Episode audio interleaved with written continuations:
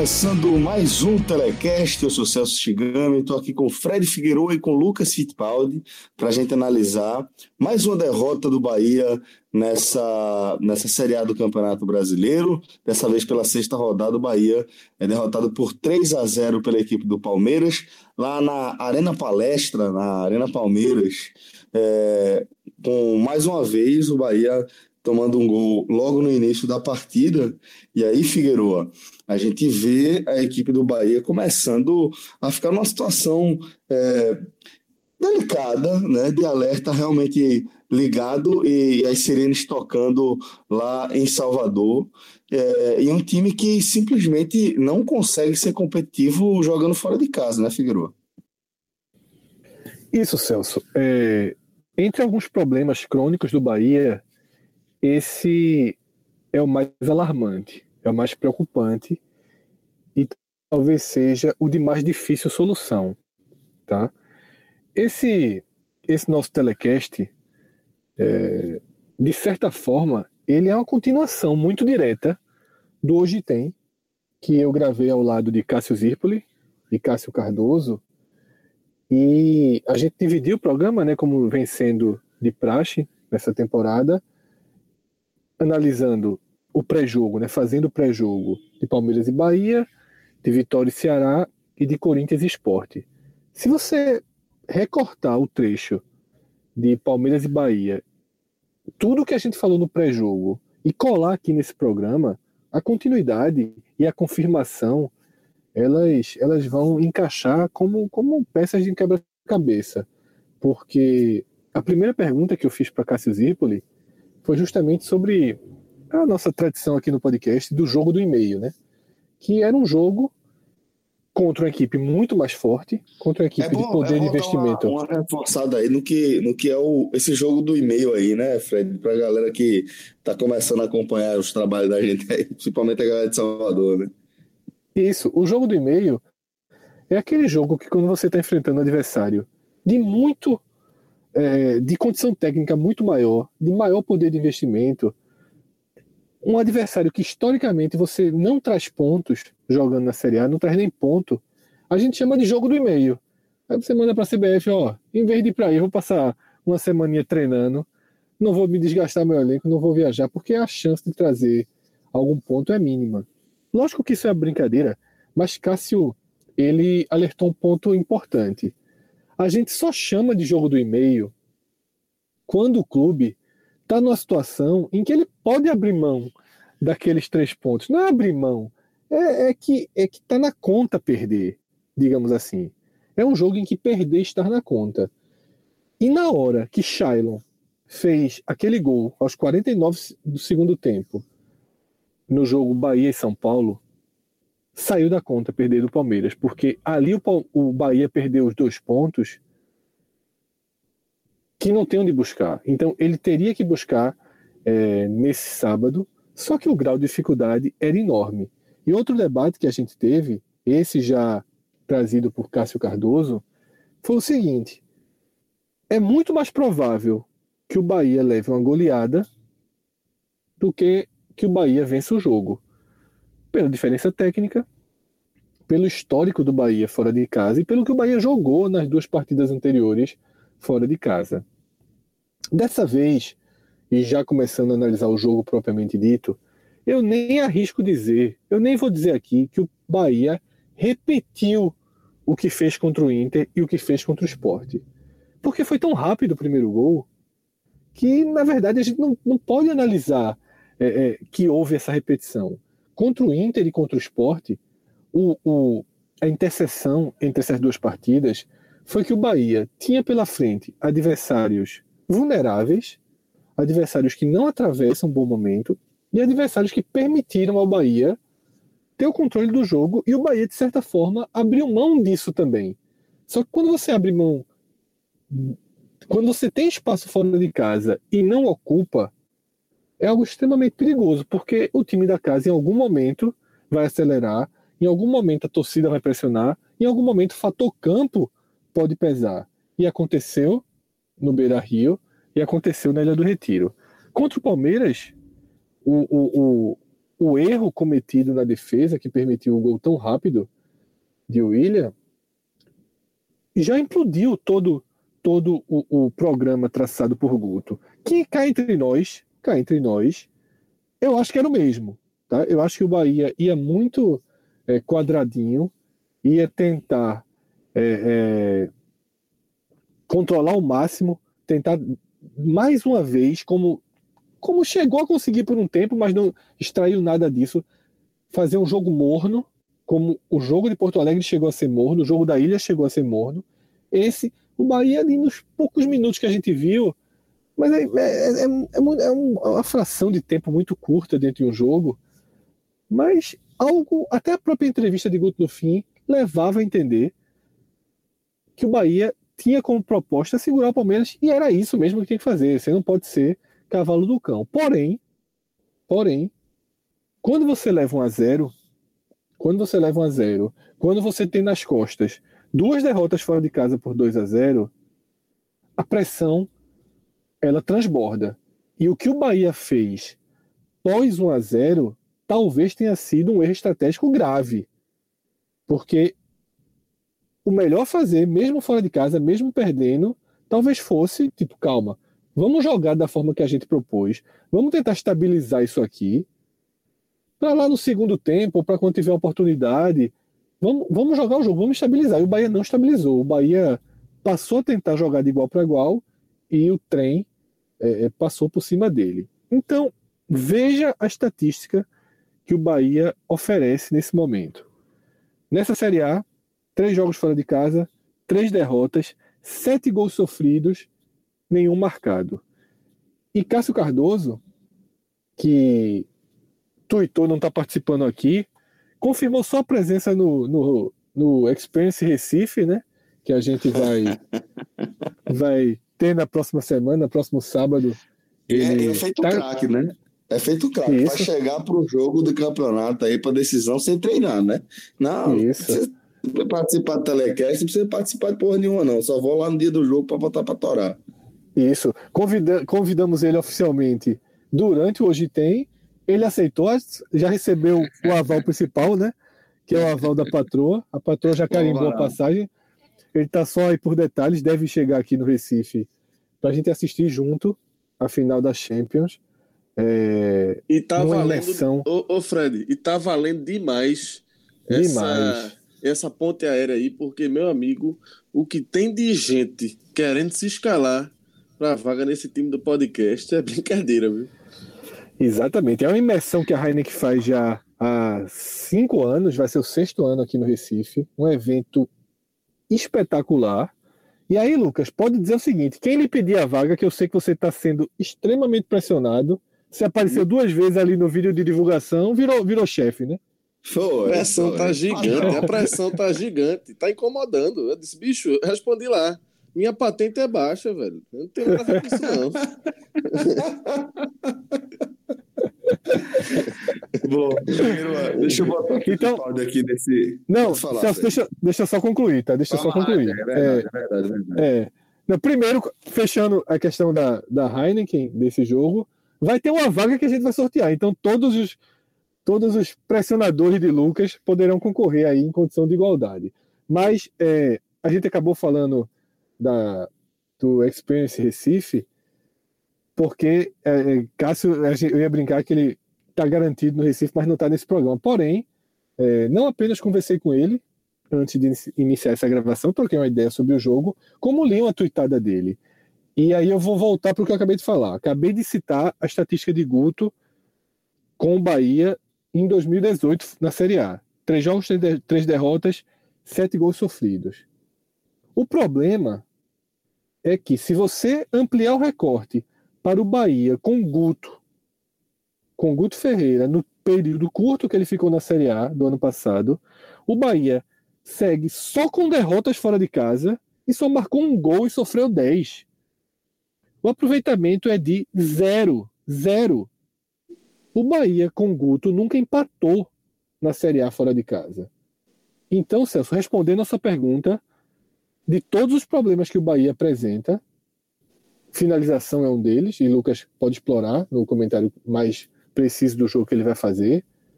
Porém, o fato de não ser competitivo fora de casa deixa o Bahia com a faca no pescoço em todos os jogos na Fonte Nova. E aí, meu amigo, aquela minha continha de 50%, historicamente ela não se segura só em casa. E o Bahia já está sentindo isso na pele. Verdade. É, Fittipaldi, vê só, a gente está analisando aí, tentando analisar a competitividade, ou no caso a falta de competitividade do Bahia em jogos fora de casa, né? Mas para a gente analisar esse jogo é, contra o Palmeiras, a gente tem que lembrar, por exemplo, que o primeiro gol, o gol do William, ele sai com dois minutos de jogo. É, depois que o Palmeiras faz 1 a 0 no entanto, o Bahia conseguiu colocar a cabeça no lugar e até é, teve um momento de superioridade ali no, no primeiro tempo, quando chegou a botar a bola na trave, pressionando a saída, é, Elber fazendo um, um, um jogo bastante participativo ali no início da, da, é, da, da partida, mas Pouco depois, o Palmeiras começou a, a, a voltar a impor seu próprio ritmo, e aí o Bahia simplesmente é, foi atropelado né, pela eficiência da, eficiência da equipe do Palmeiras. E vi com muita preocupação é, um, um, um lado direito do sistema defensivo do Bahia extremamente frágil, né? É, que em outro momento é, é, esse lado direito foi uma, uma vantagem, é, foi um ponto forte. Nesse encontro contra o Palmeiras foi, foi um, um, buraco constante por ali e, de fato, o Bahia não conseguiu mostrar mais nada, né? O que é que a gente pode analisar dessa competitividade do Bahia, levando em consideração que esse gol, esse primeiro gol saiu tão cedo? É, Celso, eu diria o seguinte: é, para completar, para terminar de complicar de vez a vida do Bahia, é, o que já era esperado, pelo, pelo que foi dito no Hoje Tem, como o Fred falou, eu diria que a qualidade do Palmeiras apareceu muito cedo. Porque tem isso também. Vale ressaltar que o Palmeiras teve um primeiro tempo inspirado. Né? Foi um dos melhores, dito pelo comentarista do, do Premier, inclusive, que agora me foge o nome, mas que foi, na opinião dele, foi o melhor primeiro tempo do Palmeiras na temporada. Né? O Palmeiras realmente jogou muito bem. Né? E o primeiro gol aos dois minutos é, é de extrema qualidade. Né? Você pode ver ali uma falha, né? uma falha do Everson, que é um, um zagueiro que claramente não tem condição de ser titular do Bahia na Série A, né? mas uma jogada, fundamentalmente, uma jogada de muita velocidade, de muita, é, muito bem construída e letal, né? logo aos dois minutos. E aí isso, Celso, muda muda o cenário do jogo, né? Como você falou, depois do gol, o Bahia realmente é, mostrou um futebol, é, um futebol interessante, né? O Bahia começou, saiu para o jogo, tá? Mostrou bola para agredir o Palmeiras, né? Uma, uma, uma, vamos dizer assim, uma reação uma atuação naquele momento, naquele recorte do melhor momento do Bahia, uma atuação circunstancial também, porque eu imagino que se não sai aquele primeiro gol do Palmeiras tão cedo, o cenário seria outro, completamente diferente, né? O Palmeiras com, com muito mais é, muito mais ativo em campo e o, e o, Bahia mais resguardado. Mas o fato é o que aconteceu. Então, assim, o, o Bahia foi saindo e foi gostando do jogo. Né? As chances foram aparecendo. Né? Apesar dele, ele dava espaço ao Palmeiras, mas ele também achava os espaços, né? Então teve a bola na trave que você falou do Lucas Fonseca, né? O zagueirão ali atuando como um centroavante, uma boa, um, um passe do Léo ali pela esquerda, poderia ter sido um empate ali. Teve uma jogada individual muito boa de Zé Rafael, que deu uma arrancada, é, enfim, vertical ali, invadiu a área, uma bola de gol e ele acabou finalizando é, muito fraco.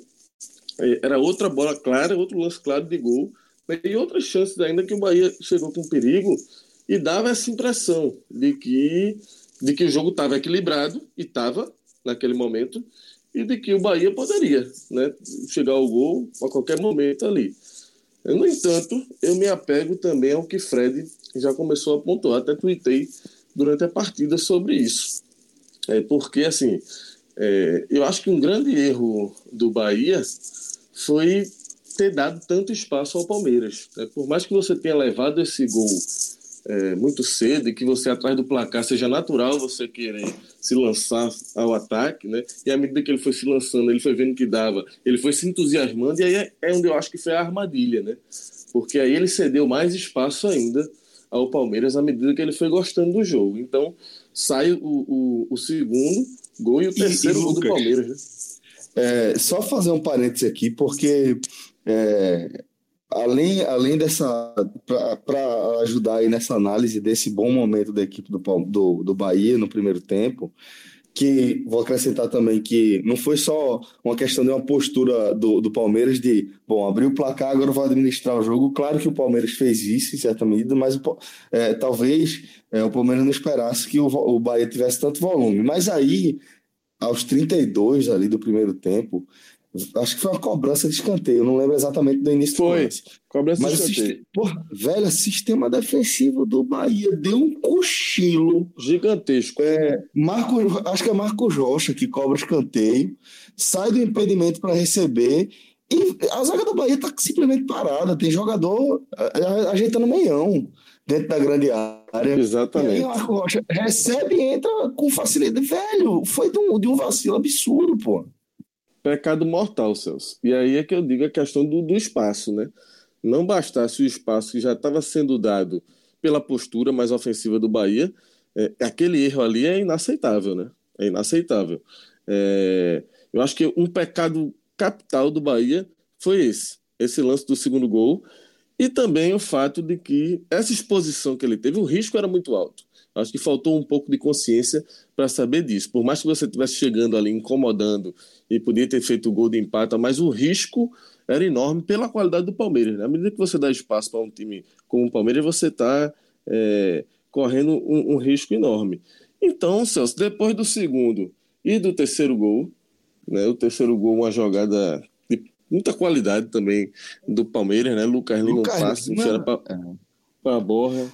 Lucas Lima no melhor do Lucas Lima e Borja no melhor do Borja, né? Exato. Esse fiado do Lucas Lima e Borja fazendo esse facão, uma jogada muito característica dos dois, né?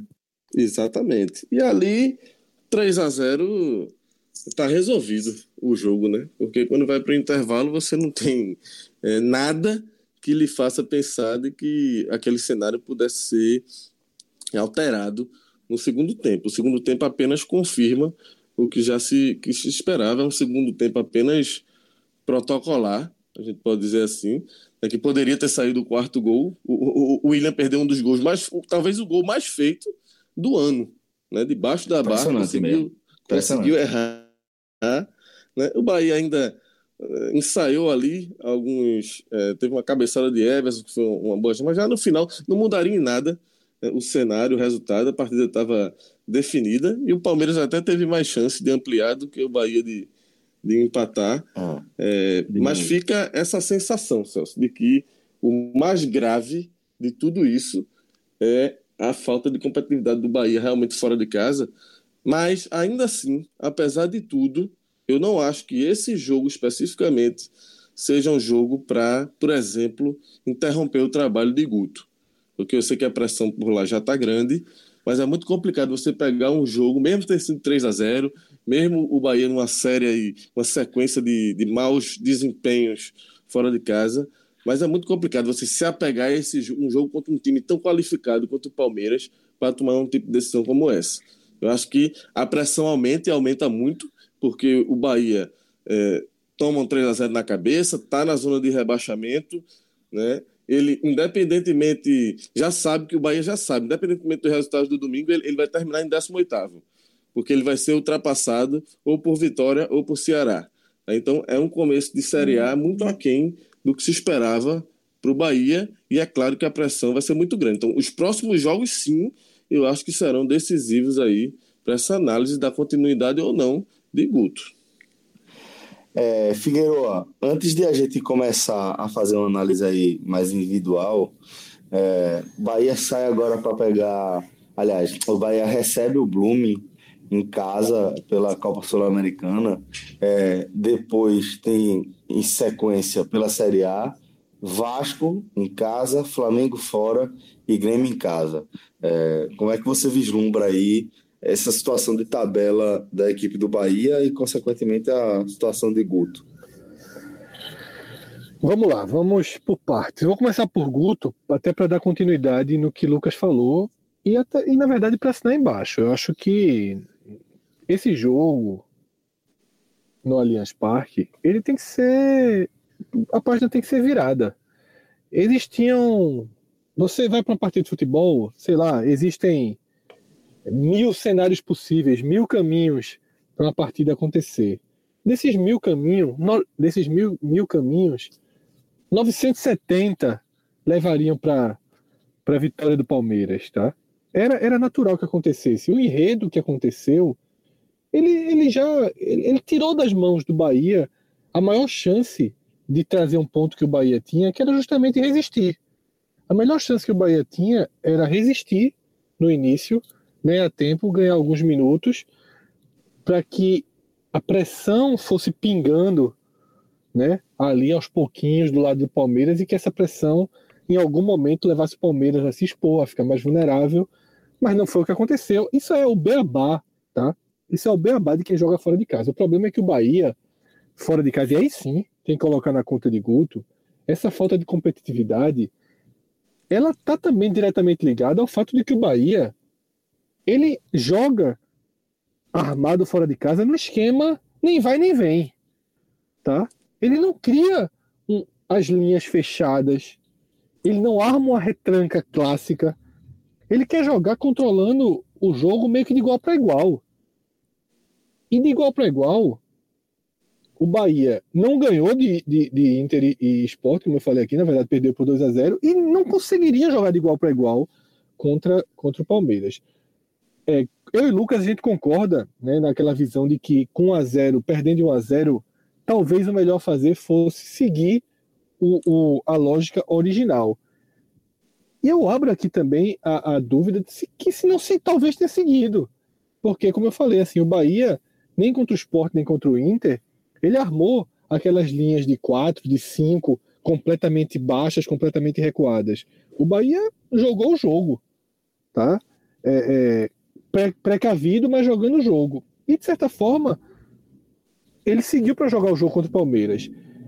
E é fundamental que a gente trate também o problema das finalizações. O Bahia perdeu gols hoje em dois momentos. Ele perdeu chances importantes quando estava 1 a 0 já citadas aí por Lucas, tá? Uma bola na trave, uma bola que Zé Rafael poderia ter finalizado muito melhor e acabou entregando nas mãos do goleiro. E no segundo tempo, com o jogo morto, com o Palmeiras é, já administrando claramente o resultado, e até o próprio Bahia querendo apenas reduzir danos ali, ou segurar o 3 a 0 ou quem sabe fazer um gol, o Bahia também voltou a desperdiçar chances. Não, não mudaria muito o cenário hoje, mas, mas mudou muito contra o Atlético Paranaense, contra o São Paulo e quase contra o Santos, tá? É, quase contra o Santos. Então, assim, existem problemas crônicos do Bahia que, que só vão ser selecionados com reforços. E Guto, na entrevista coletiva, não quis falar diretamente desse tema de reforços, mas disse assim, que ele não vai expor ninguém, que é uma relação interna, mas deixou claro que ele espera reforços. O Bahia precisa sim de reforços no setor ofensivo. Precisa muito, tá? Hoje perdeu Edgar Júnior é, no aquecimento para o jogo, né? Ele sentiu a coxa. Quando perdeu ele ali, ficou ainda mais vulnerável, porque Edgar Júnior, queira ou não, é quem tem finalizado mais, com mais eficiência. Entrou Brumado, que é um, um atacante extremamente promissor, mas ainda longe é, da maturidade ideal para se jogar uma promissor, Série A. Né? A palavra é essa. Né? Promissor, né? isso, promissor. E aí, Celso, então assim, só para fechar essa parte Guto, eu acho que Guto ele tem crédito, deve ficar, e acho que o Bahia precisa reforçar o setor ofensivo com centroavante e com atacante de lado que tem uma característica maior de finalização, que Elber não tem. Tá? Elber ganhou a posição, Marco Antônio ainda não está recuperado, mas também está longe de ser a solução. E falta gente que faça gol no Bahia. Falta gente que faça gol no Bahia. O Bahia tem dois meias extremamente oscilantes, né? seja Vinícius, seja Regis.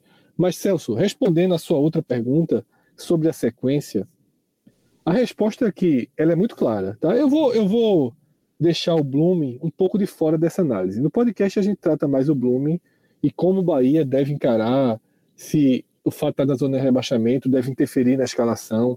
Já adianto que eu acho que não, acho que o Bahia tem que buscar força máxima, porque a Sul-Americana é muito importante e, e precisa ser tratada a 100%. Mas essa sequência que você falou, Vasco, Flamengo e Grêmio. Dois na Fonte Nova. Um é uma oportunidade absoluta, que é o Vasco, um time que o Bahia acabou de atropelar. Nesse mesmo sábado, fez um jogo duro com o Flamengo, assisti uma parte do jogo, mas clássico é diferente, né?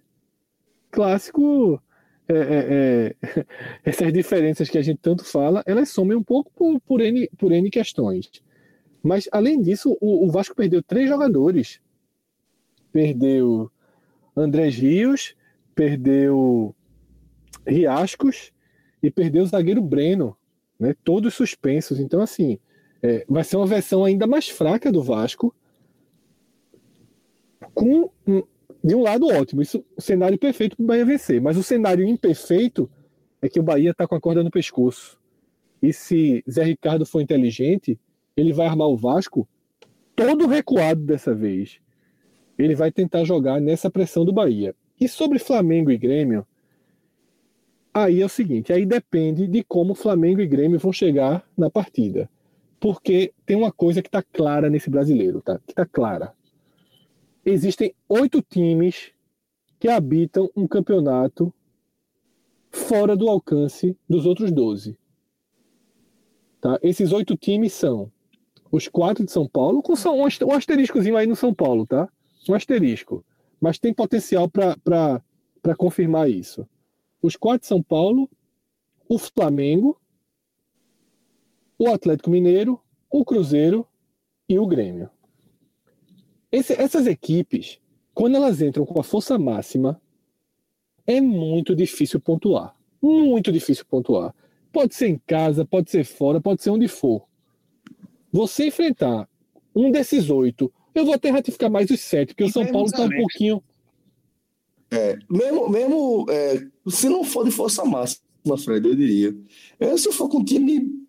Beleza, o, o, Palmeiras é um caso à parte. Claro que o Palmeiras é um caso à parte, é um elenco bem equilibrado mesmo. Mas acho que esses times, mesmo com um time misto, é muito difícil você pontuar. Veja só, com o time, com o time com a força máxima, é quase impossível. Com o time misto, abre-se uma coisa que eu estou chamando de janela de oportunidade. E aí, Celso, no podcast eu vou convidar todo o torcedor do Bahia que está ouvindo isso aqui, o torcedor dos outros clubes também, porque no podcast eu vou trazer esse balanço, esse estudo pronto. Ele não está pronto na minha cabeça porque eu não fiz na ponta do lápis, eu só olhei e dei uma analisada. No olhômetro, tá? Mas essa informação que eu vou dar, ela está segura, ela só não está detalhada. Até aqui a gente tem todos os jogos, né, tem cinco rodadas completas e três, e três jogos da sexta rodada. Até aqui, em todos os confrontos dos 12 times de baixo contra os oito de cima, foram vários, é isso que eu estou dizendo, ainda não, não fui para a ponta do lápis dizer quantos foram, mas todos os confrontos que reuniram, os, que, que colocaram frente a frente os 12 de baixo contra os oito de cima, só houve duas vitórias, duas vitórias dos oito de baixo. Dos 12 dos de, 12 baixo. de baixo. Dos 12 de baixo. Então, então dá para cravar que a gente de, tem um deixa, G8 de, e um Z12. Não, sem dúvida nenhuma, tá? Mas deixa eu te dizer as, as vitórias. Uma foi no último domingo, a Chapecoense pegou o Flamengo 70% reserva e conseguiu vencer por 3 a 2 Ou Esse seja, aproveitou. Misto, não. Esse aí eu não estou chamando de misto, não. Aproveitou uma janela de oportunidade. E o outro jogo, esse sim, é o único, o único que foge à regra, é uma vitória do Fluminense sobre o Cruzeiro no Maracanã. O Fluminense perdeu um jogador no primeiro tempo. O Fluminense foi completamente acuado pelo Cruzeiro, mas achou um gol e ganhou a partida. Então, assim, de jogos contra a força máxima, só tem essa vitória do Fluminense sobre o Cruzeiro. E eu arrisco dizer que vai de... é, eu arrisco dizer que vai demorar um pouquinho a voltar a acontecer. Pode ter um, uma ou outra partida aí que, que, que surja. Tem outra vitória também, tá, Celso, que eu não citei. Foram três. É, duas contra times reservas ou mistos. Teve uma vitória do Botafogo sobre o Grêmio.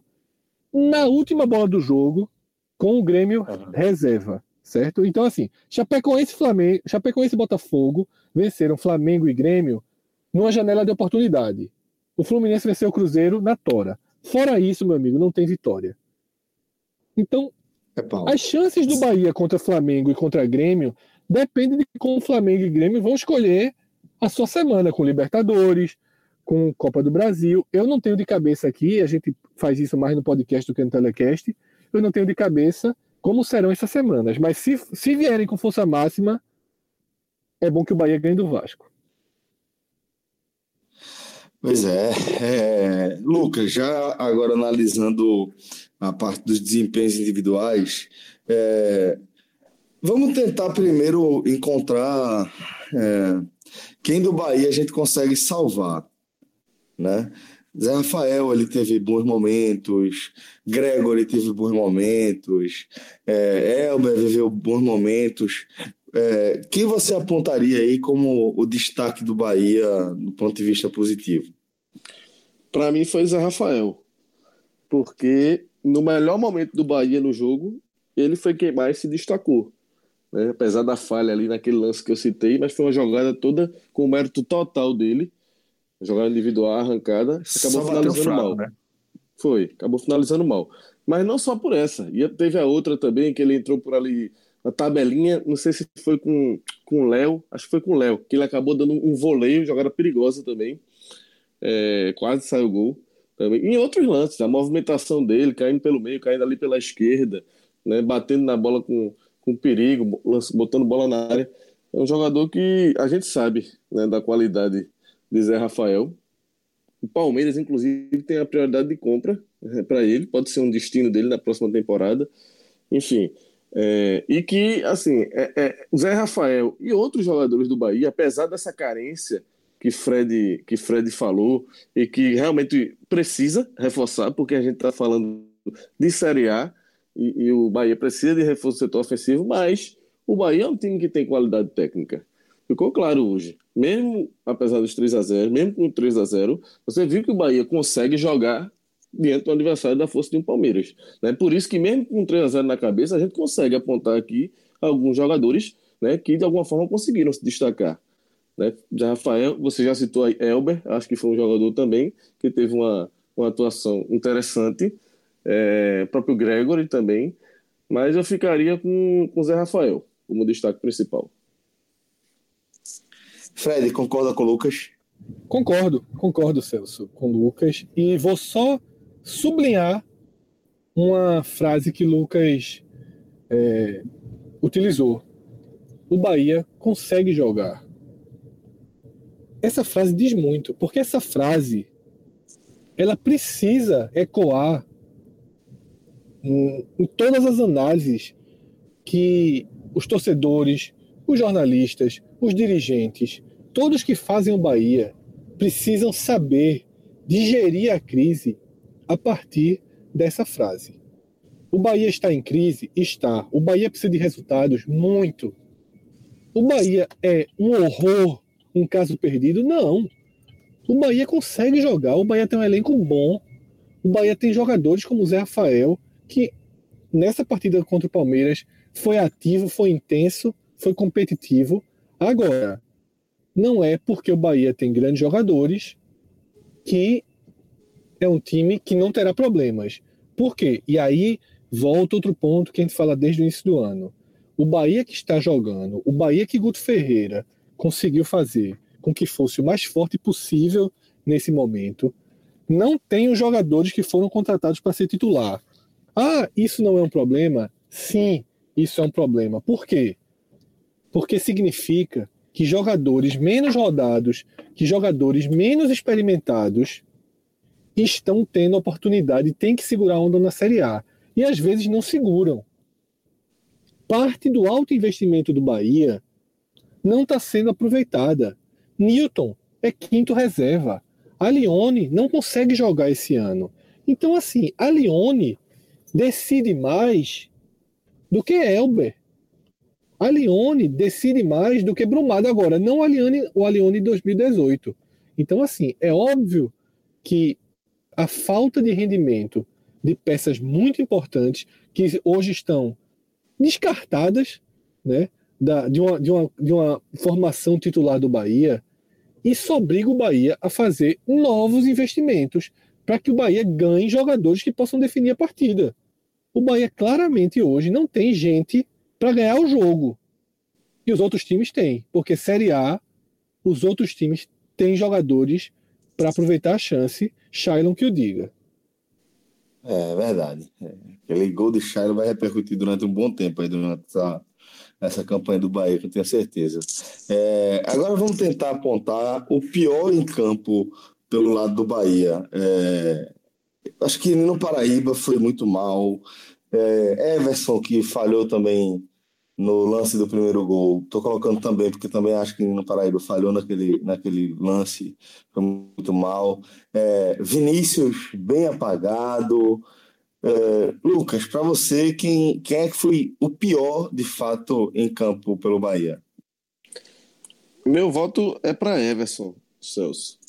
É, é um zagueiro que, como eu disse lá atrás, fica muito claro que não tem, não tem condição de ser titular do Bahia na Série A.